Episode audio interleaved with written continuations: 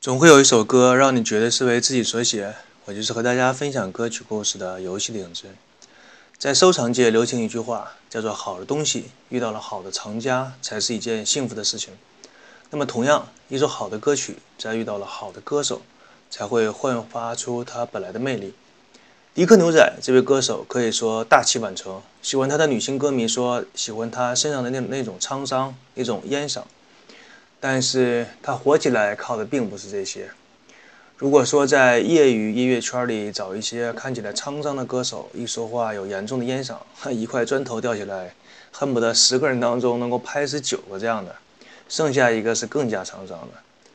迪克牛仔当初之所以能够火起来，是因为他将一些已经被人们忘记的歌曲重新雕琢了一下，让这些歌听起来更加的有回味。听迪克牛仔的歌曲，就像。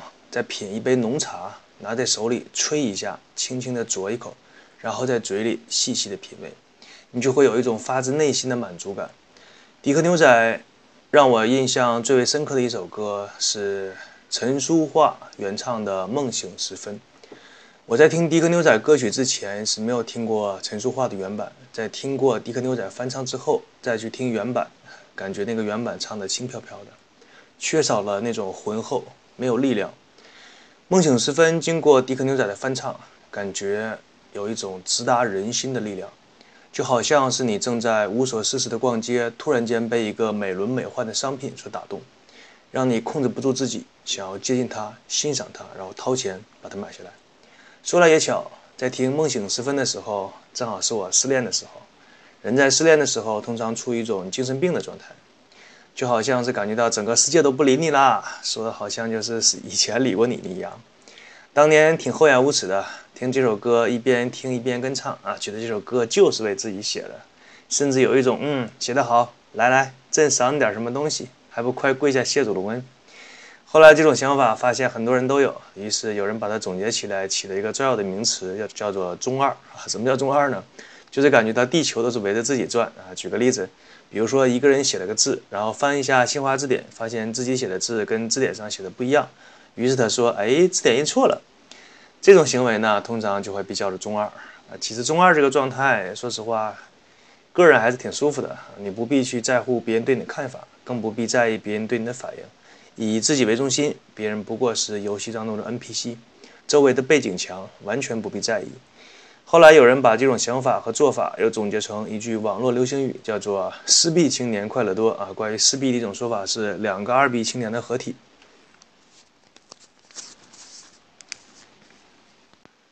提起《梦醒时分》这首歌，又想到很多热恋中的情人觉得生活如梦似幻，但一旦分手，就感觉不过是梦一场。纯粹的理想主义者，由于他的理想太纯粹，所以理想一旦破灭，就容易变成彻底的虚无主义者，什么都怀疑，什么都不相信。有的时候，人的心里像小孩子一样，挺可笑的，但确实是那样的。先不谈令人头疼的心理学了，来说一说迪克牛仔。他当年用沧桑的嗓音唱了一曲《梦醒时分》，不知道多少人的情感被再次唤醒。其实稍微注意一下，就会发现一个有趣的现象。就是千百年来，爱情一直被人们所传颂。其实，爱情是这个世界上最广为流传，但同时又被广为误传的东西。关于爱情，有一个问题，就是问过无数对恋人夫妻什么是爱情。关于这个问题，答案跟人的脑袋一样，每个人都会有一个。我不想去做一些主流媒体说的那样废话一样，什么公说公有理，婆说婆有理，这句话在逻辑上如此的完美无瑕，简直就跟没说一样，那就废话嘛。回答一个问题往往需要标准的，但是爱情这个东西是没有标准的，所以准确的来说，什么是爱情这个问题它没有答案。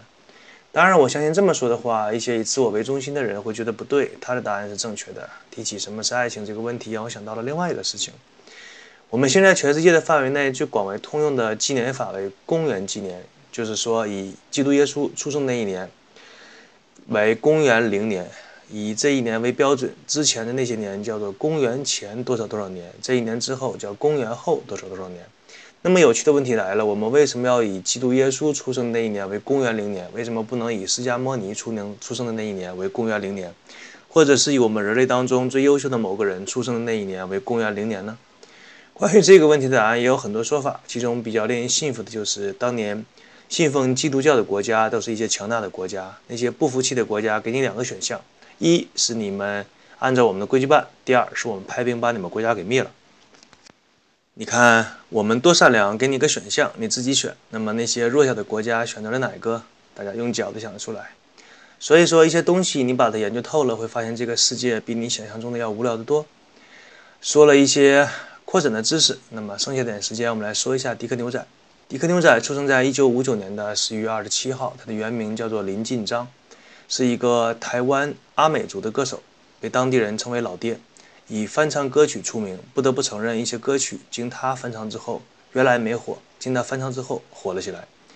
我最喜欢迪克牛仔，是我在上大一的时候听着他的歌，有一个女生过来听了一下，问我说：“迪克牛仔的？”我说是，然后。随口问了一句：“你觉得他的歌怎么样？”那个女生那个时候已经转过身，慢慢的走远。